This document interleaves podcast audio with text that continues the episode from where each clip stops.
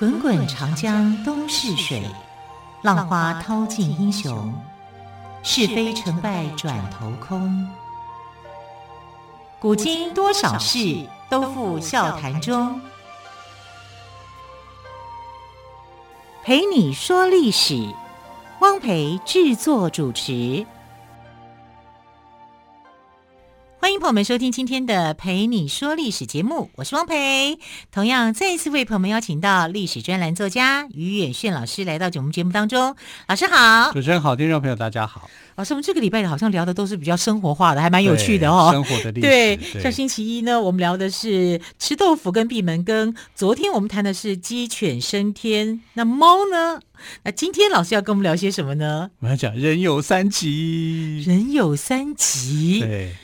那应该包含上洗手间吧？对啊，人有三急是哪三急啊？我这我不知道。对对我会我第一个想到的是洗手间啊，上厕所呢。第二个就是缺钱，被逼急了，被逼急了。对。第三个呢？第三个暂时没有想到。嗯，当我们来讲人有三急哦，就会想到说，哎，有人是这么讲啦，就是尿急、屎急、性急。嗯，可是。尿跟屎不是都是要上厕所吗？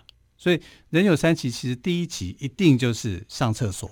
所以我们常常会讲说：“哎呀，人有三急呀、啊，其实是表示说我想上厕所了，对不对？”呃，因为其他另外两个急你也不知道是什么啊，那好像也说不出来，你就习惯就把这个字眼给说出来：“人有三急嘛，啊，所以我要去上厕所了。”啊，那啊、呃，一般人把这个屎急、尿急、性急。称为三急哈，其实这个不太对，因为性急这个词应该是一个个性，你这个个性很性急，你急你性子很很个性很急躁，很急躁这样子哈，就是呃什么事情都抢着说或干嘛的，这是个性。可是急是指急的事情，很紧急的事情，你必须要去处理的啊。那必须要去处理的这个事情，有哪哪一个是最快你会联想到的？这就是上厕所。啊，所以人有三急，多半来讲呢，指的是上厕所这件事情。可是，既然这只是一急而已啊，还有两急，那两急是什么呢？啊，一个是这个，另外两急哦，其实就是急着进洞房。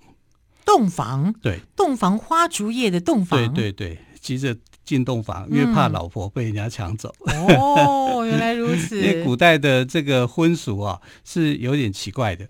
他是可以抢你的这个新娘子的，不是说你你娶新娘，新娘娶回家没事，你要常常去防着说被人家抢走，所以他急着中急着。哪有人会去抢人家新娘子的啊？好奇怪。古代就这样子，所以古代的这个婚礼哦，是办在什么时候呢？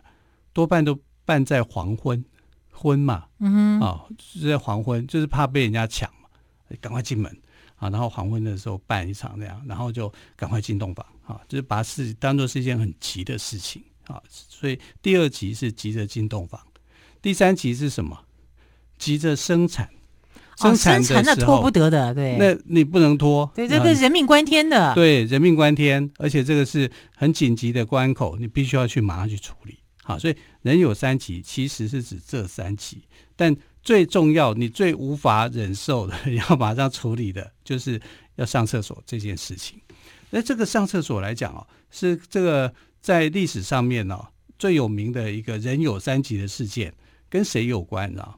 跟刘邦还有项羽。是有关联的，刘邦跟项羽都扯进来了。对呀、啊，哇！那我们知道说刘邦就是一个无赖嘛，嗯、啊，他是这个亭长，泗水亭长哈、啊，他他其实就身份就是，但是刘邦在争夺天下的时候，其实他已经四十几岁，快五十岁，中年大叔了，啊，那项羽呢才二十几岁而已，是一个年轻小伙子，而且孔武有力啊，但他们两个人为什么会发生鸿门宴呢？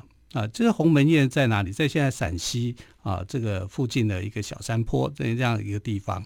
那鸿门宴的发生跟刘邦啊，就是当时他们约定啊，就是说所谓约定是楚怀王啊，就是后来楚怀王有两个，历史上有两个楚怀王，一个楚怀王就是《芈月传》里面写的那个，有没有？他的哥哥是一个昏君，真是一个昏君。对，哈，但他。但是你知道，他之所以会称为怀王，是因为老百姓非常怀念他。他是一个昏君，为什么老百姓还会怀念他呢？他虽然昏君啊，可是他算起来混得还不错，还令人蛮想这。这个有一点怪怪的。对，就是他，你只能说他不是一个英明的君主，嗯、可是他不是一个很坏的皇帝，不是一个残忍的皇帝就对了，呃、他，他其实还蛮仁爱的、嗯哦、他没有没有做，呃，他应该讲他有做错一些事情，可是他没有那么坏啊。而且呢，他因为他死在秦国，死在咸阳。啊，没有回到这个楚国来，国所以大家就很怀念他啊，所以就把他称为叫做。可是我好讨厌他，他竟然去削人家的鼻子，哎，削那个美人的鼻子，好残忍哦。对啦，是这样的，没错。对呀、啊，可是这有什么这种人有什么好怀念的？对，也是因为人家用心机嘛。对啦，对，啦，啊、都是那个张仪太的。欸 你有看《芈月传》啊？对对对对。好，那我们回到这个呃，人有三急这件事情，就是说刘邦跟项羽在鸿门宴的时候啊，就是楚怀王或者我们叫第二任的第二个楚怀王，第二个楚怀王他是这个呃原任的楚怀王的孙子，是孙子，是孙子，叫做熊心。啊，姓熊明星呐、啊，或者你也可以叫他姓米明星呐、啊。嗯哼，因为米的话是米是楚国的大姓嘛，楚楚国大女方这边就姓米，嗯哼，男方这边就姓熊。哦，他们是男女有分的哈、啊，都是他们的国姓啊，这样子啊，所以你称为米星或者是熊心，吃了熊心豹子胆，子胆都一样的。那熊心呢就被推举成为这个楚怀王，因为大家怀念。楚怀王啊，所以他就变成楚怀王。那后来项羽把他称为叫做义帝啊，因为他们是这个起义造反要造秦国的反。那后来因为这个楚怀王啊，他很担心项羽的权力过大。啊，所以呢，就做了一个约定。这个约定就是说，谁先能够进入关中，关中就是这个呃秦国的秦朝当时的这个首都所在的地区，就是咸阳这边。谁先进入关中，就封谁为当关中王。结果进关中的是谁？是刘呃刘邦。刘邦先进关中，因为刘邦比较好运呐、啊。那时候兵分两路啊，去抵抗这个秦朝。结果项羽遇到的是秦朝的主力军队，主力军队你就要跟他打仗，这个仗打得很惨。因为项羽强啊，项羽强啊，所以秦国就会派最强的军队来对付他呀。对呀、啊，那当时的刘邦。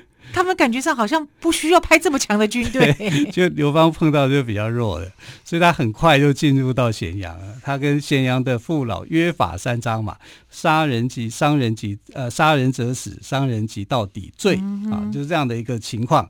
所以他很快就当了这个进入咸阳，他就想说，所有跟随他的人就讲说：“哎呀，太好了，我们抢到投注箱了，我们可以当王了。”呃，等到这个项羽呢，把秦国的主主力给消灭到，等于就是秦国整个被灭亡，秦朝被灭亡、嗯、灭亡的时候啊，他是啊，他赶过去说啊，你已经你你已经来了，对，谁进谁进关中谁称王，我不准你称王，我就不准你称王啊，所以项羽就过来，你敢称王，你试试看，我拳头比你大啊，所以他就要打他。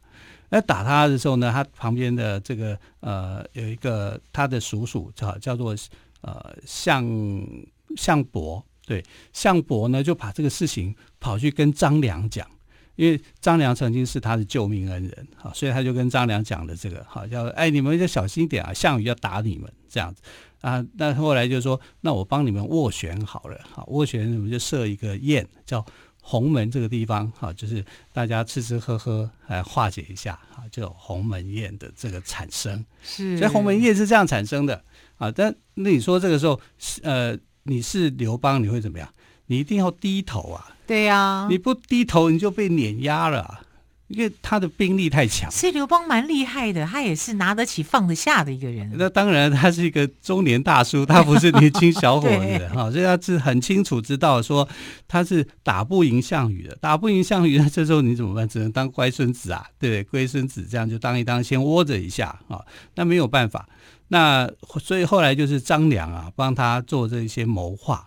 而且谋划让他去避过这个鸿门宴的追杀，因为当时这个项羽的另外一个幕僚叫做范增，范增就跟项羽讲说，刘邦这个人不可以留，为什么不可以留？他进入这个咸阳城进入到咸阳的时候，美女他不要，财宝他也不要，不要这个美女财宝都不要的人，他想要什么？他想要的是天下。那范增很会观察人，很会观察人啊。那项羽就觉得天下是我的，秦秦朝的那么样的主力，这么壮的军容，全部被我摧毁了。对，还有谁？当时还有谁能够打赢得他？嗯、啊，就没想到呢，就是因为这样子啊，他就放走了刘邦。但刘邦之所以能够轻易的离开，就是人有三急呀、啊，我要上厕所啊，就尿遁啊，尿遁以后他就回去了，就 就不回来参加宴会了。说起来是有点赖皮啦，可是他也够聪明。赖皮就是刘邦的本性。嗯这样讲，刘邦本姓刘，本姓赖啦，那就是赖皮鬼啊，就是这样。但是他也躲过了这个鸿门宴的追杀，嗯、所以才会有汉朝的产生。真的是所以这个人有三急，你看用到恰到好处。好可惜哦，项羽为什么不听范增的呢？时也，运也，命也。好，我们先休息一下，更多精彩的故事，再请于远逊老师来告诉我们喽。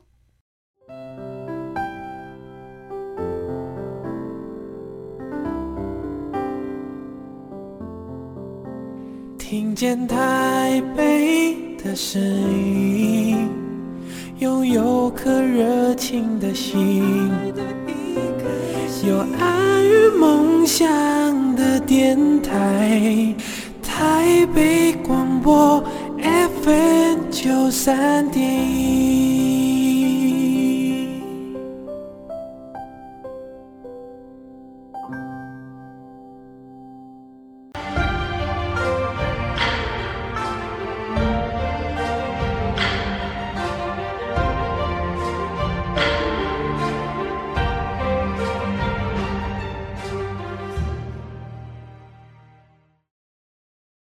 陪你说历史节目，我是汪培。今天特别来宾，历史专栏作家于远炫老师，刚刚跟我们谈到的是人有三急。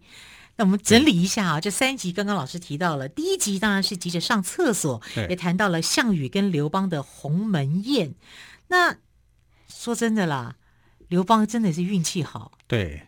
他就是有张良的帮助了，嗯、那张良也曾经因为帮助项伯啊，所以把项伯把这个机密的事情啊，就跟他讲了啊。其实他是要让张良赶快逃跑了，结果没想到呢，反而因为这样子就救了这个刘邦。刘邦也是运气好，所以他用了这个人有三急这一招嘛，就是上厕所啊就跑掉了。可是跑掉你还是要回来做一个交代啊，所以其实是张良留在现场。然后张良就准备了两件的两件的礼物哈，去送给项羽跟范增赔罪。对哈，就等于是让这个这一场啊，本来是应该你会变得很倒霉的事情啊，就化解了。嗯啊，但范增就因此更生气了，他就会觉得说，哪一天你就会输在刘邦的手上。我们就会完蛋。范增太聪明了。啊，范增是很聪明的一个人。那我们来看这个是刘邦的这个尿遁的事情，对，对不对？啊，第一集。对，所以这个哈，其实这种上厕所急的事情哦，不是只有发生在刘邦哎，谁都可能会发生。像我们也会啊，我们也会想急着上厕所啊。对啊，对啊。但是在这个明朝一个小说家叫冯梦龙，然后他写了一个有关于人有三急的故事，这故事还蛮有趣的。那这故事在讲宋真宗，那宋真宗就是呃宋太宗的这个儿子嘛，啊，然后他最有名的事件呢，啊，就是这个听从了宰相寇准。啊，然后去跟这个辽国订立了澶渊盟约嘛，这是宋真宗的一个事迹。那宋真宗呢，这个皇帝其实说说起来也不算是一个太差的一个皇帝哈。那最主要是因为他的大臣很好，他其中有一个大臣叫做毕士安，这个毕士安呢是他的宰相。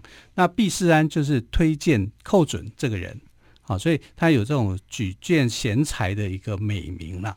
那冯冯梦龙写的故事就跟这个毕士安是有关的啊。但毕士安本名叫做毕士选，那为什么改名叫毕士安呢？哈、啊，因为这个赵匡胤的父亲叫做赵玄朗，那你你叫赵玄朗的话，我就要避开你的名讳，古代人有这种避讳的一个说法啊，所以这个避世安就变成了从避世玄变成了避世安啊，是这样子来的。嗯、那避世安这个人呢，他到了年纪很大的时候啊，他就把他的女儿，他有一个女婿啊，叫做皇甫賁。啊，这个碧就是三点水在一个必须的必。哎、嗯，这个不是要念成泌尿？科的泌吗？对呀、啊，那个是泌尿科的时候叫做泌。其实碧有那种水质清澈的意思。哦。所以唐朝有一个宰相叫做李泌，哦、我们不会叫他叫李泌，对，他也是同样这个字。是啊，所以他叫做皇甫賁。哈，这个賁是有两个读音的，一个读作泌，一个读作賁。那皇甫賁他这个女婿呢，他就觉得他女婿不上道，不长进。啊，所以他就想找机会啊，就是因为也在当官嘛，就是说把他的女婿的职位给降下来。所以有一次，哪有人岳丈会想降女婿的职位？但他是一个正直的人啊，哦啊，他就觉得说这个女婿做的不好啊，所以他就跟呃皇帝哈、啊、要跟皇帝告状就对了。然后他就开始讲臣婿哈，这个皇甫弼怎么样的时候，那宋真宗说：“哎，等一下，等一下，这个有紧急军情啊，报。”啊，军紧急军情，因为宋朝的这个紧急军情蛮多的，因为四方都是他的对手嘛。啊，宋真宗就因为紧急军情有边防官务，哈、啊，这个要报告，所以他要处理，他就没有去理这个呃毕世安到底要报告些什么东西。那过了一段的时间呢，这个毕世安哈、啊、又出来报告了，陛下，臣婿皇甫弼怎么样？是吧？话还没讲完的时候，这个。宋真宗就说：“等一下，就多妈等一下。为什么？我我尿急，我想要上厕所，但他没有说出来啦。嗯、就是：等一下，等一下，我受不了了。这个皇甫弼吧，黄甫弼，好啊，我就让他升官就好了，没事，就走了，去上厕所啊。对啊，就这样子啊。对啊，就走了。可是问题是。”他是想毕世安是想要皇帝降他的职，他，他以为他要升官。对啊，看你三天两头在讲自己的女婿黄甫弼，黄甫弼怎么样，啊、对不对？啊，啊，所以他就黄甫弼还是小事嘛，就是想要升官就说嘛，OK 的，没问题的啊。但是我尿急了，我要赶快去上厕所去。他但是他没有说啊，他尿急啊，只是说这个冯梦龙就帮他给说出来。那他运气好。对，哎，结果没想到。哎，我的本意不是这样啊！你怎么发升官了？啊，所以这个也是这种啊，就是尿急。这个人有三急，不管是谁啦，都会碰到，连皇帝都会碰到啊。就没想到皇帝这么一碰到呢，这皇甫賁。因祸得福啊！啊、哦，反正本来是这个老丈人看你不顺眼的，结果你反而因为这样子升官了，因为皇帝尿急而升官。对，那太特殊的例子了哦。啊、所以人家说人有三急，第一急就是刚刚我们提到的哦，就是上厕所；第二急呢就是洞房；第三急呢就是女子生产。生产真的是拖不得的。对，就是那个当下，对不对？你可能有很多的问题啊，要赶快去处理。嗯、对，那尤其在古代，那真的就是一件是有可能有凶险的。对，因为当时的这个生产率啊，其实是并不高，不到百分之五五成啦。医药不发达，医药不发达，所以夭折率、死亡率哈、啊，就是产妇的死亡率也都高、嗯、啊。所以这个真的是紧急的情形。我遇到这种紧急的情形，也不能够拖、嗯、啊，就要马上去处理。所以这个人有三急，绝对不是尿急、屎急、性急这三个急、嗯、啊。因为性急这是个性，那尿急、屎急不是同一件事情吗？对啊，对不对？你想要这个出，赶快就上厕所，就去解决啊，你的这个身边的这种大小事啊，这有有三急。有三急呢，可是你知道中国人呢很有意思，就是你有急的事情就有喜的事情，对，就有快乐的事情，对，啊、对。那所以人有四喜，啊，那喜比急多，那 那还还还不错。你有三急，我有四喜，四喜对对对。哎，四喜大四喜吗？请问一下，这个四喜是跟这个麻将有关吗？哎，麻将里面好像有一个大四喜，对不对？东西大三元大四喜，对对，大四喜是什么？东西南北都有的，哎，这个我就不晓得了。啊，啊，不管怎么样了，反正打麻将的人就会知道，说大四喜啊，啊，这个赚的钱应该蛮多的哈，啊。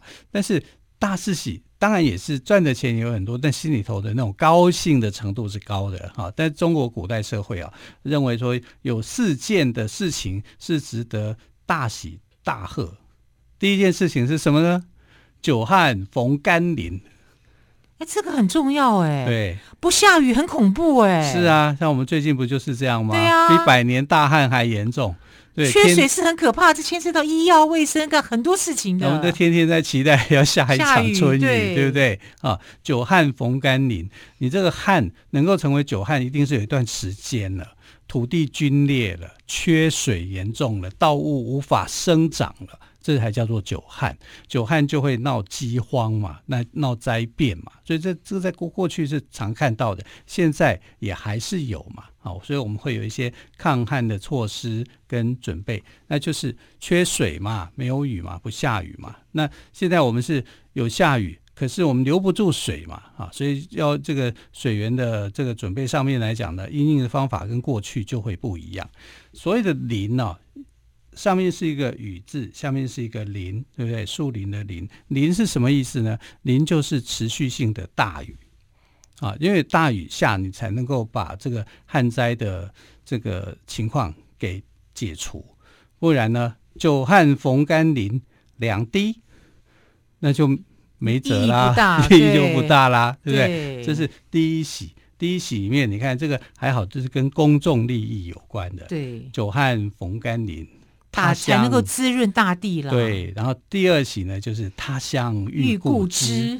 对，这他乡遇故知是什么？因为我们在外地流浪，我们在外外地闯荡，对，就是他就是一个呃外地的呃浪子的那种心声啊。就是我如果我在外面漂泊，不管是北漂、南漂，还是漂到世界各地啊，我碰到我的来自故乡的人。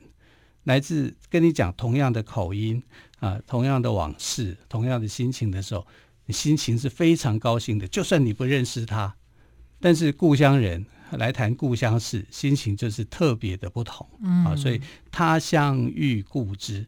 如果故知的话，就是说我过去就认识的朋友，我不是从故乡来的。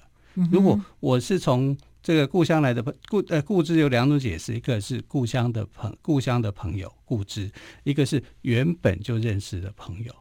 我跟你这个大时代经历过很多的事，天地这么大，对，不对？我们两个既然可以在这边重逢，对呀、啊，多感动啊！对啊，二三十年或三四十年，对不对？我们过去是好朋友，我们因为一段的离乱，然后就失去了联系，到二三十年后重新又再相逢。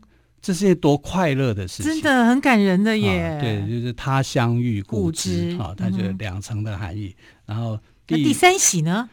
洞房花烛夜啊、哦，人生大事。对呀、啊，娶某人谁敢熬？就是一定的嘛，因为这是大喜事啊。但是比起前两种事情，这个算是排名第三了。第三了啊，就是呃，人生来讲，这是快乐的事。嗯、那比结果第四喜是什么呢？叫金榜题名时。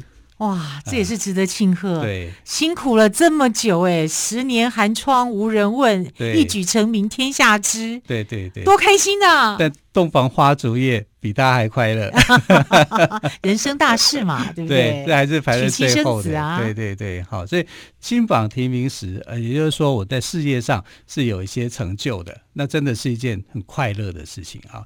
所以呢，这个中国人的智慧里面。就是有人有三喜，可是人有四喜。也有四喜。对，哈，这四喜就是久旱逢甘霖，他乡遇故知，洞房花烛夜，金榜金榜题名时。对。其实哦，我们人生总是吉里藏凶，凶中带吉，福祸相依，可以得意却不要忘形，要不然小心就会被打回原形。好，非常谢谢岳轩老师今天跟我们说人有三急也有四喜的故事，非常的有意思。老师，谢谢您喽，谢谢，谢谢亲爱的朋友，我们就明天再会，拜拜。